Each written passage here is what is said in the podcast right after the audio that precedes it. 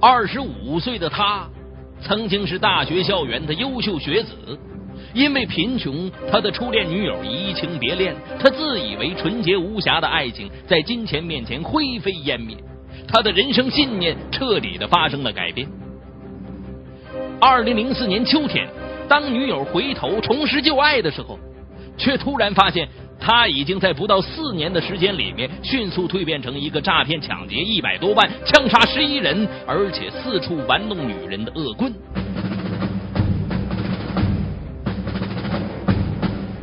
敬请收听《雷鸣拍案》，为您解读枪声奏响罪恶灵魂的爱情挽歌。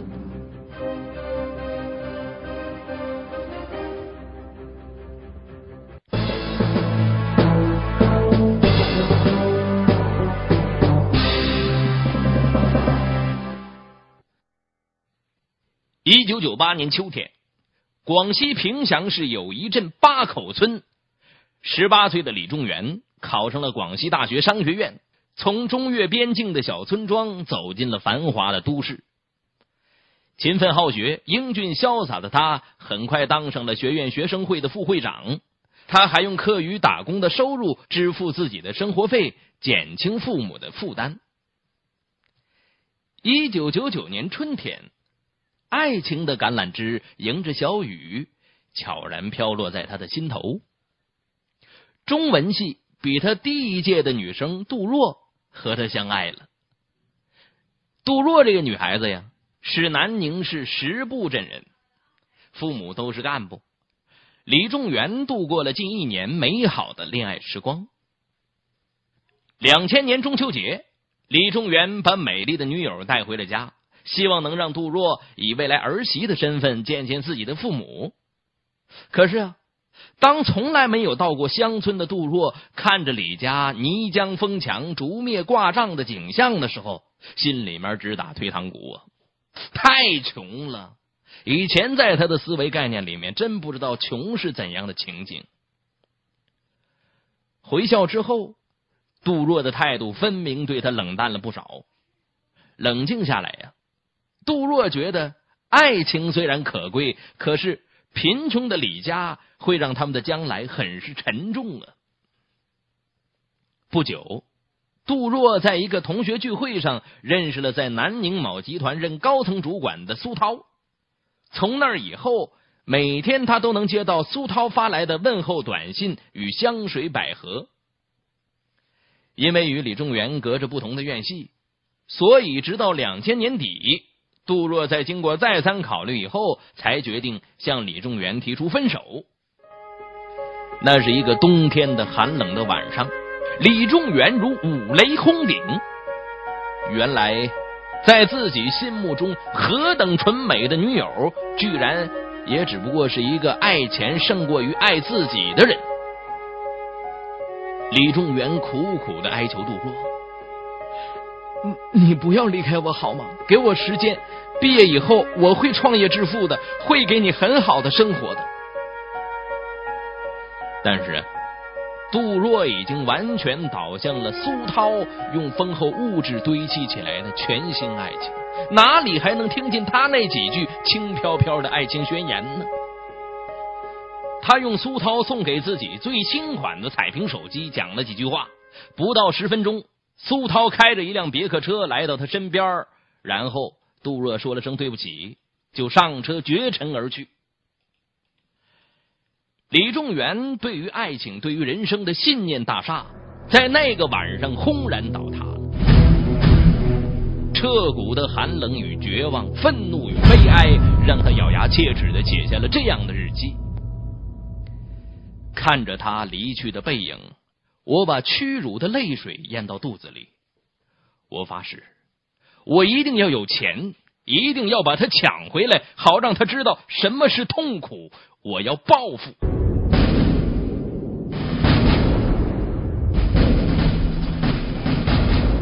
为了实现这个目标，李仲元果断的选择了第一步：退学挣钱。二零零一年二月底。李仲元不顾老师的劝阻，办理了退学手续。然后，二十一岁的他拖着简单的行李，头也不回的离开了这个曾经带给他甜蜜爱情与无尽耻辱的青春校园，开始了他全然不同的人生。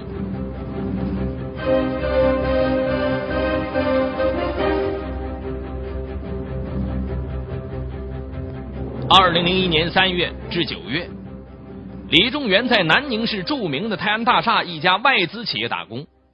他拼命的扩大人际关系网，利用工作关系结识了很多有钱的老板、经理，还利用业余时间学会了开车。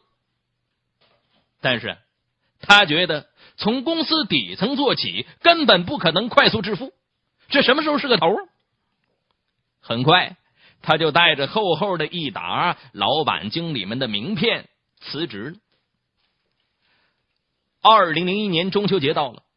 他听说中越边境大新县的茶叶生意很好，于是带着工作以来的一万多块钱存款前往那里，买下近一车的茶叶以后，他连请司机送货到平祥的钱都出不起了。最后，他只有考虑找当地的小商人合作，利益平分。白白的出让自己的利益，他的心情很是郁闷的。他在十月二十一日晚上与合伙人在喝酒的过程当中发生了口角，借着酒劲儿，他拔出随身携带的牛角刀，把两个合伙人捅倒在地，然后抢走对方身上的现金。两个受害人因伤势过重，抢救无效死亡。第二天，李仲元到平祥市区把茶叶低价卖出。当天晚上，他带着身上的五万多块钱逃到了越南境内。由于在越南没有经济来源，身负命案的李仲元投靠了越南边境一带的走私团伙和赌博团伙，负责在边境一带押运走私货物和看守赌场。在赌场这样声色犬马的社会里，李仲元喜欢上了一个坐台小姐远台。他在市区内租了一套小房子，和远台同居了整整一年多。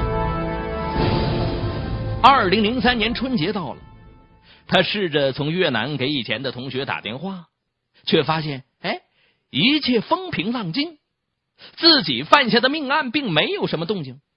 而这一年来，这坐台小姐远台呀，花光了他的积蓄，还背着他和其他的男人调情。李中元没想到，一个欢场女子居然也背叛自己。这可真是戏子无义，婊子无情啊！他把远台痛打了一顿，然后把他赶出了家门。他决心呢要做大生意，赚大钱，要用钱买回自己喜欢的一切。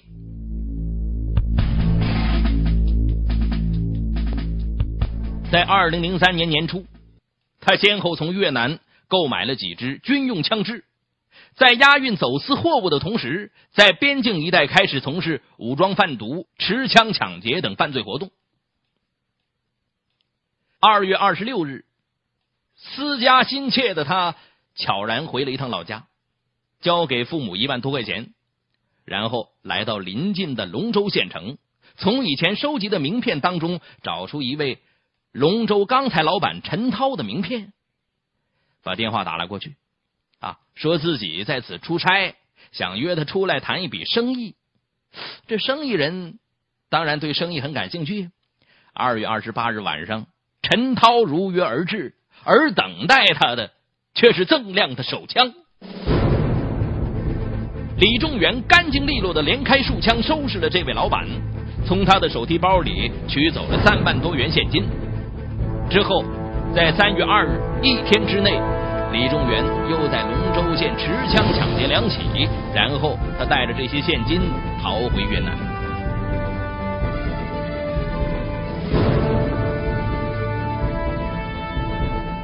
二零零三年三月十三日，休养在出租屋里面，李仲元他意外的从电视新闻里面看到了以前在南宁时有过生意往来的一位农经理正在越南招商呢。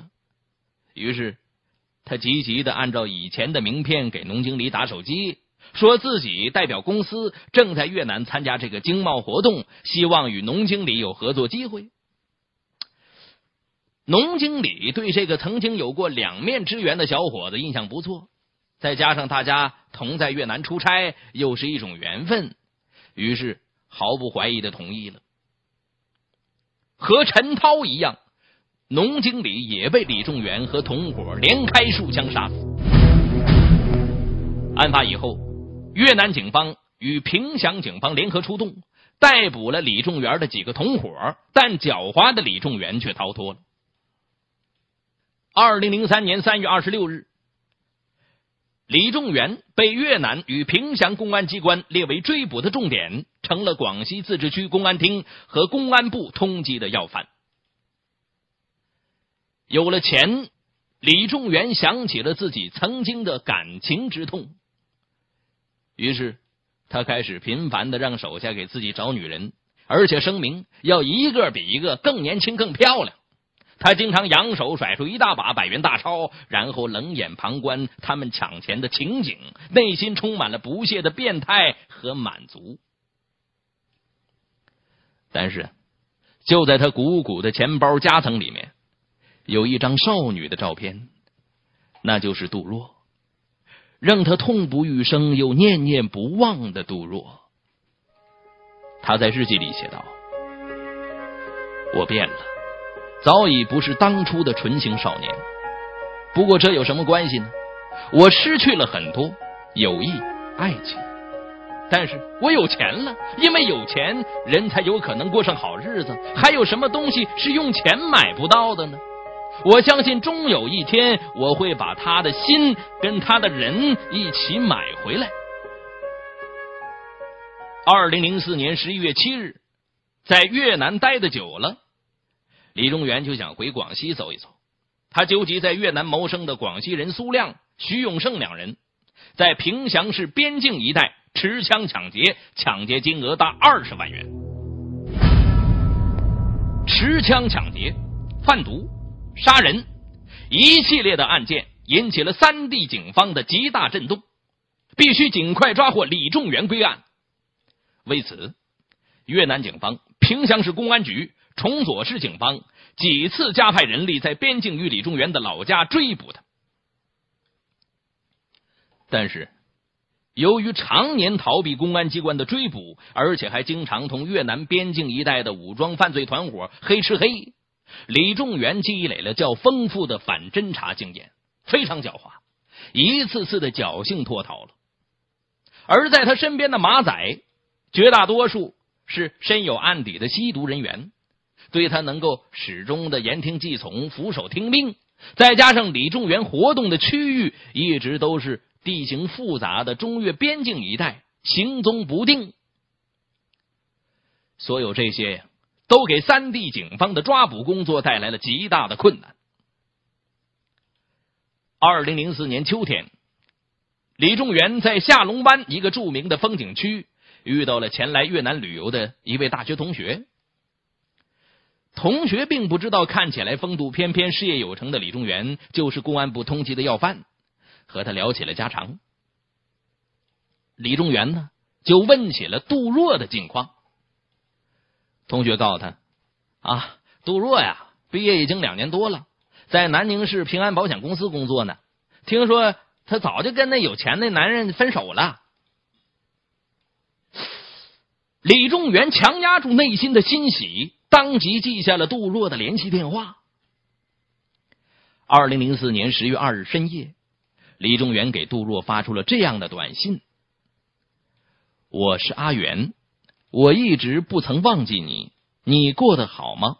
我经过数年奋斗，已经实现了当初爱你的诺言，你能回到我身边吗？”正在南宁市公司办公室里面加班赶客户资料的杜若看到短信，很是意外呀。毕业以后，面对沾花惹草的苏涛，他最终呢是选择了离开。渐渐的，他才发觉当初与李仲元的初恋是何等的纯真与宝贵。可是，分手以后，李仲元就退了学，销声匿迹了。如今突然收到他的短信，他真是喜极而泣呀！他打通了李仲元的手机，那天晚上，两个初恋情人在电话里面长谈了近三个小时，直到手机没电为止。他们约定十月九日在南宁市与时阁茶餐厅会面。在随后的几天时间里，李仲元迅速的从边境线上溜回了南宁市。十月七日，他用假身份证在南宁市。锒东区某花园租下了一套三室一厅、家电设备齐全的房子。十月九号，两个人相见并共进了晚餐。李仲元向杜若倾诉了这些年来他对她的思念与爱恋，并且把杜若带回了他的新家。久违的激情在这对有情恋人之间重新点燃了。杜若感动的热泪盈眶。可是他哪里能想到，李仲元的想法却完全不是这样的。在日记本里，李仲元写道：“看着他眼中的柔情爱意，我心里已经没有任何的感动可言。当年正是因为他弃我而去，正是因为他爱上别的男人的钱，我才有了今天的罪犯身份。我要好好玩弄他，让他痛苦。”让他也知道什么是痛不欲生，我会想办法让他尝尝我当年受到的伤害何等深重。在李仲元心里啊，还有一个疙瘩。在大学的时候，杜若与他保持着纯真的感情，从来没有过肉体的接触。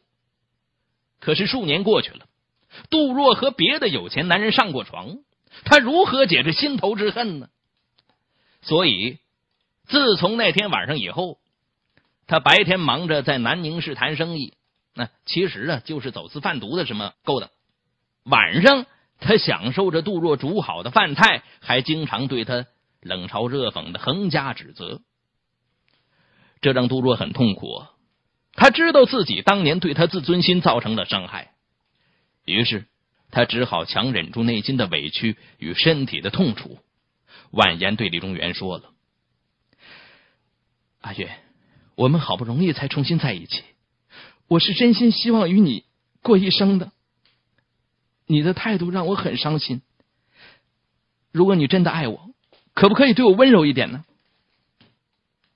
李仲元呢，嘴上不断的向他解释：“啊，我太在意你了，我一想到你曾经跟别的男人上过床，我我就生气。”所以我不能控制我自己对你的惩罚，原谅我吧，以后我一定改。可实际上啊，他却变本加厉的折磨他。为了能让杜若感受自己当年的痛苦，他经常找三陪女去宾馆开房，然后故意先打电话向她倾诉一下思念之情，然后在与其他女人厮混的时候，他用手机按下重播键。电话的另一头，杜若听的那些不堪入耳的声音，泪如雨下。熬过了几个漫长的黑夜以后，杜若打通了李中元的手机，请他回家来好好谈一谈。可是李仲元冷笑了一声：“呵呵，以前我曾全心全意的爱你。”可是从你离开我那天开始，我发誓，我今生今世一定要有钱，要把你找回来。我要让你真正体会我当时的感受。你哭什么呀？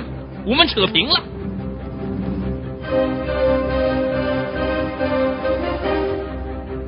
杜若的心碎了，痛定思痛，他决定再次离开。二零零五年新年过后。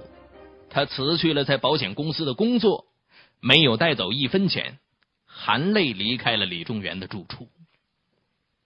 李仲元万万没想到，主动回头的杜若却再一次抛弃了自己，这让他丧气和愤懑极了。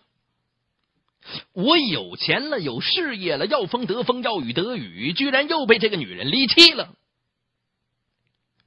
其实啊。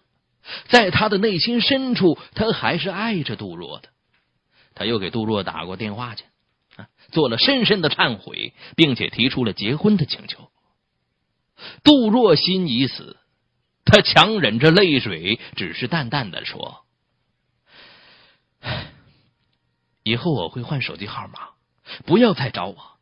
只要你能过得好，那我就放心了。李仲元又托朋友给杜若打电话，但是杜若真的是说到做到，手机号码都换了。强烈的失落感击倒了李仲元，他一直以为只要自己有了钱就能买到任何东西。杜若再一次给他的打击让他实在无法接受，他决定从此不再回南宁，他要在越南过花天酒地、左拥右抱的生活。于是，从此以后，他夜夜新郎，挥金如土。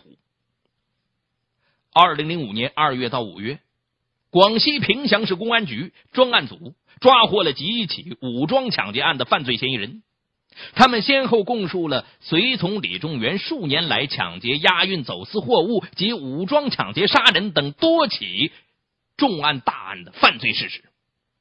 李仲元的行踪逐步进入。公安局专案组的视线。二零零五年七月中旬，专案组及边防大队侦查队通过侦查相继获悉，二十日中午时分，李仲元一伙将在平祥市友谊镇教爱村进行毒品交易。他们持有冲锋枪、手枪、手榴弹等武器。平祥公安局迅速向崇左市公安局和平祥市委市政府汇报，各级领导对此予以高度重视。崇左市公安局局长亲自制定抓捕方案，并派出防暴支队、特警及警犬队前往协同行动，协调边防、内卫等警种配合抓捕行动。七月二十日凌晨五点。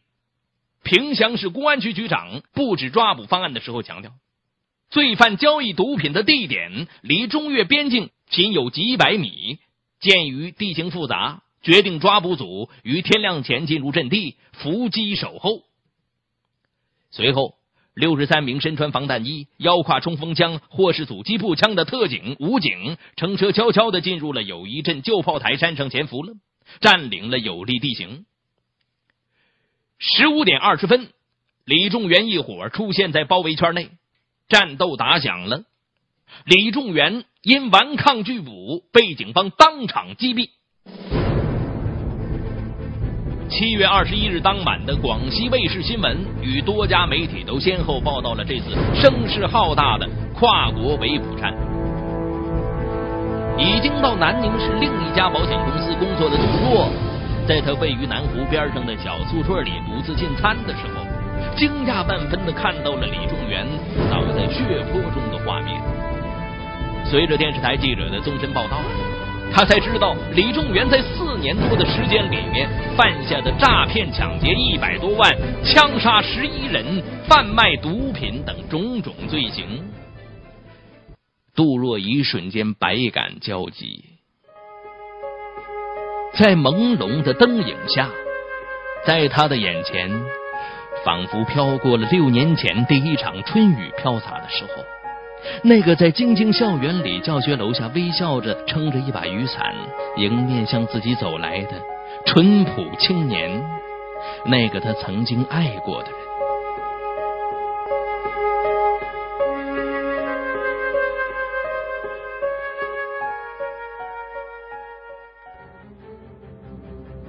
二零零五年八月四日，一场审讯正在哈尔滨市香坊区公安分局内进行。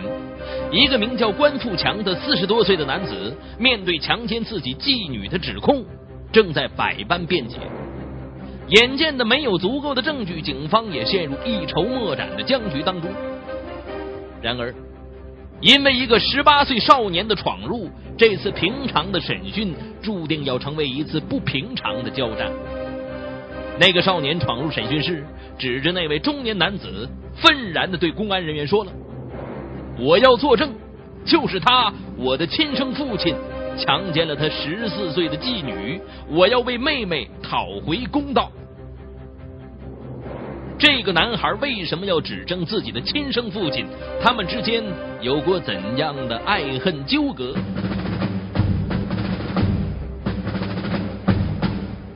敬请收听。十一月二十八日下午一点半，雷鸣拍案。为您解读天地良心，他出庭指证父亲强奸。国听网整理发布，最新章节请登录网址国听点 co 查询收听。